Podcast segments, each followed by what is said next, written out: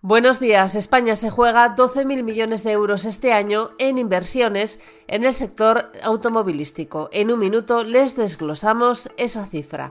Además les contamos que Santander se ha mostrado en contra de las nuevas normas de capital que está diseñando en Estados Unidos la Reserva Federal y Roberto Casado, corresponsal económico de expansión, nos va a explicar por qué lo que ocurra en enero en la bolsa puede marcar el camino de los parques el resto del año. También les hablamos sobre las ventas de Mercedes-Benz en España, el despliegue del 5G de Telefónica y sobre la drástica decisión que ha tomado Carrefour en Francia. España se juega este año 12.000 millones de euros en inversiones en la industria automovilística. Esta cifra incluye los 3.000 millones de la gigafactoría de Stellantis en Zaragoza y los otros 1.000 millones que esta misma compañía tiene previsto invertir en su nueva plataforma de vehículos. También se encuentran en la lista los 4.500 millones de Tesla, los 3.000 millones de Innovat en Castilla y León y lo que eventualmente lleguen a invertir Sherry o MG si finalmente optan por hacer negocios en España.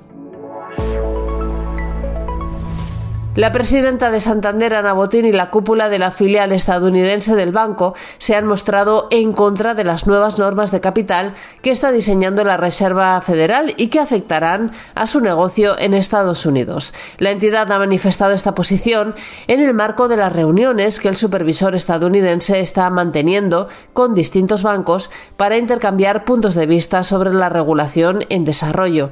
La norma, aún en fase de elaboración, se aplicará de modo general general a entidades con más de 100.000 millones de dólares en activos. La filial de Santander supera ese umbral.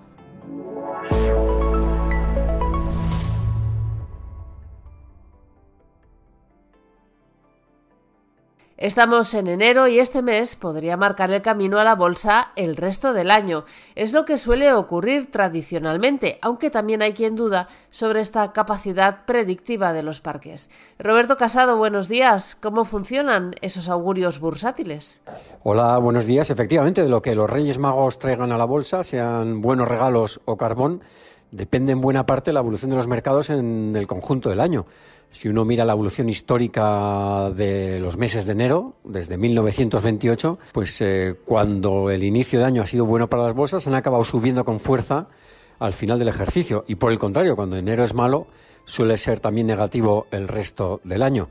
Eh, hay razones que dan los analistas para ello. Por ejemplo, pues los gestores de fondos que cierran eh, sus posiciones el mes de diciembre vuelven a tomar y a mover el dinero en enero y en función de si compran o toman posiciones más cautelosas en ese mes, pues eh, se marca la tendencia del resto del año. Y luego hay un claro efecto arrastre, ¿no? Eh, cuando el mercado va para arriba, la gente es optimista y entran más inversores, y cuando el mercado es negativo, pues la gente sale y huye en masa, con lo cual la tendencia se mantiene durante el resto del año.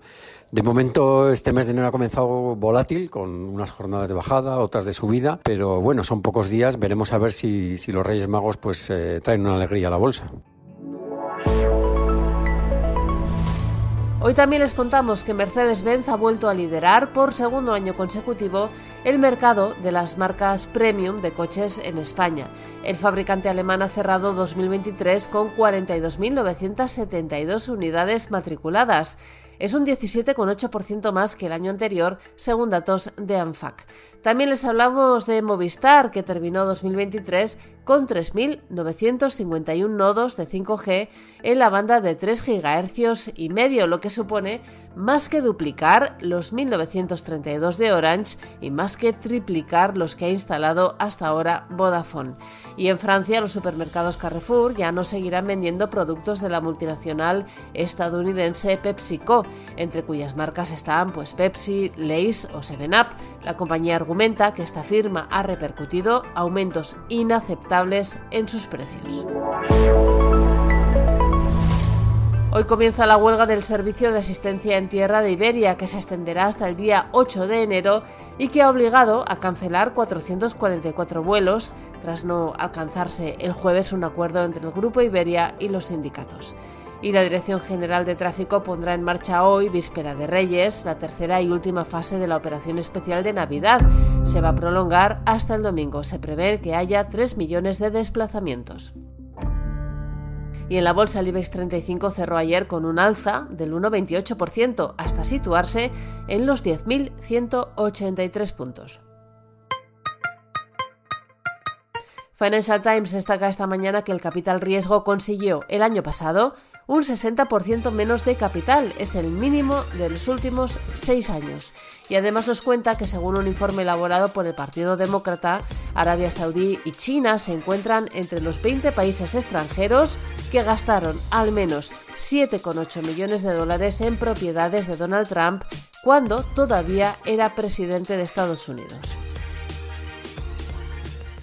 Estos son algunos de los asuntos que van a marcar la actualidad económica, empresarial y financiera de este viernes 5 de enero.